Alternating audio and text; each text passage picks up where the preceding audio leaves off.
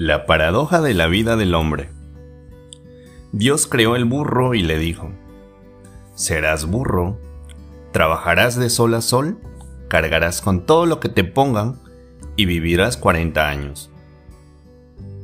Señor, seré todo lo que me pidas, pero 40 años son muchos. ¿No sería mejor 20 años? dijo el burro. De acuerdo, le contestó el Señor y así lo creó. Después Dios creó el perro y le dijo, Serás perro, cuidarás la casa del hombre, comerás lo que te pongan y vivirás 25 años. Señor, seré todo lo que me pidas. Pero 25 años son muchos. ¿No sería mejor 10 años? dijo el perro. De acuerdo, le contestó Dios, y así lo creó.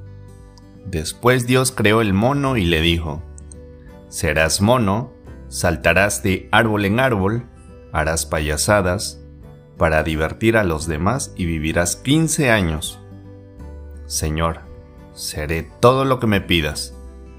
Pero 15 años son muchos. ¿No sería mejor 5 años? preguntó el mono. De acuerdo, le respondió Dios, y así lo hizo. Finalmente Dios creó al hombre y le dijo, Serás el más inteligente de la tierra, dominarás el mundo y vivirás 30 años. Señor, seré todo lo que me pidas, pero 30 años es muy poco. ¿Por qué no me dais los 20 que no quiere el burro, los 15 que no quiere el perro y los 10 que no quiere el mono? pidió el hombre. De acuerdo, dijo Dios, y así lo creó.